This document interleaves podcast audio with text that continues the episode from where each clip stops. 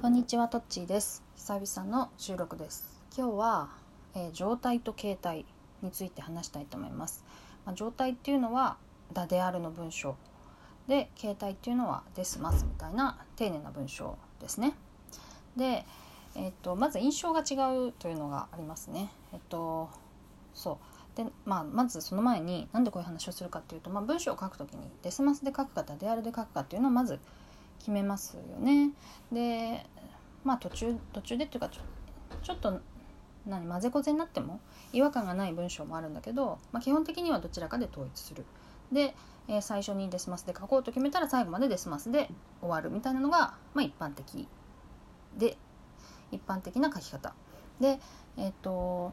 それで、まあ、まずそう印象の違いがあって例えばデスマスだったらもちろん丁寧な感じがする。あとは直接なんか語りかけてる感じがするかな。相手の人にこうあのお願いしますとかなんかこうやるんですよみたいな感じだよね。でただまあちょっと距離があるような感じがするかな。あなたと私。書き手と読み手。みたいな感じだよね。で、えー、逆に状態、えー、つまり「だである」みたいな言い切るような文章の場合は、えーと、没入感みたいなものがあると思います。まあ、ある意味こう日記みたいな独り言みたいなこうなのだみたいな。なんか本人になりきるみたいなね。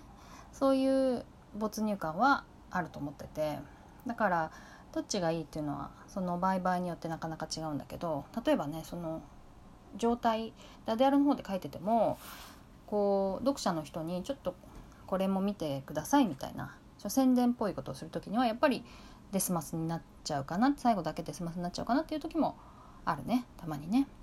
あとねすごくすごく大きいのは使い勝手の違いなんです。でデスマスの方が書きやすいと思う人がいるのかもしれないんだけど基本的には状態の方が書きやすいと私は思っている。なぜかというとえー、文章を書く時っていうのは、まあ、重複っていうのはもうご法度なんだよね、うん、できれば。で本当に重複何かの、まあ、意味の重複もそうだし同じこと何回も言うとかあと文章の場合はこう語尾がずっと同じとか何々です何々逆に何々ます何々ます何々ますとかね何々でしたでしたでしたとかね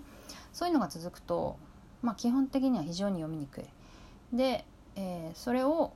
まあ、ダブらないようにあのダブりを避けて書くわけだけど、まあ、そういうふうになんかこう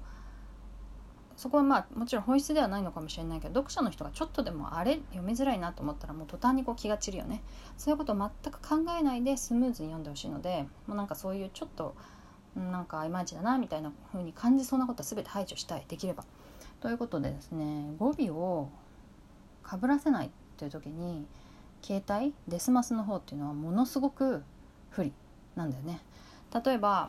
日本語の動詞っていうのはいろいろな語尾があるわけだよね。でえっ、とまあ結構やっぱりなんだかんだ動詞が文章の最後に来ることは多い。えっ、とうさぎが走るとかね箸を使うとかね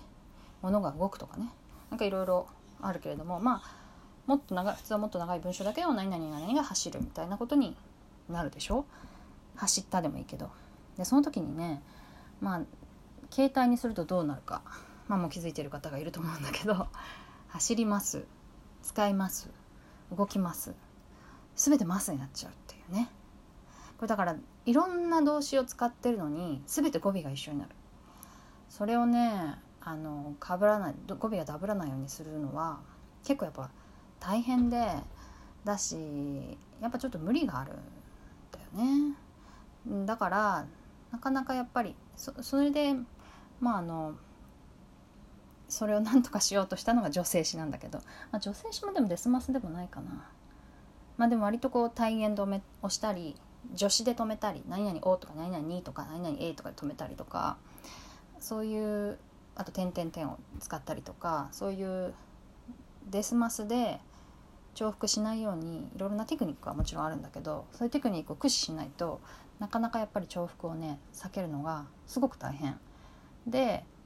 まあ、そういう使い勝手の問題で状態つまり「だ」であるまあであるっていうのはほとんどもう使わないんだけどね。あの論文とかでない限りね。だからその状態の方で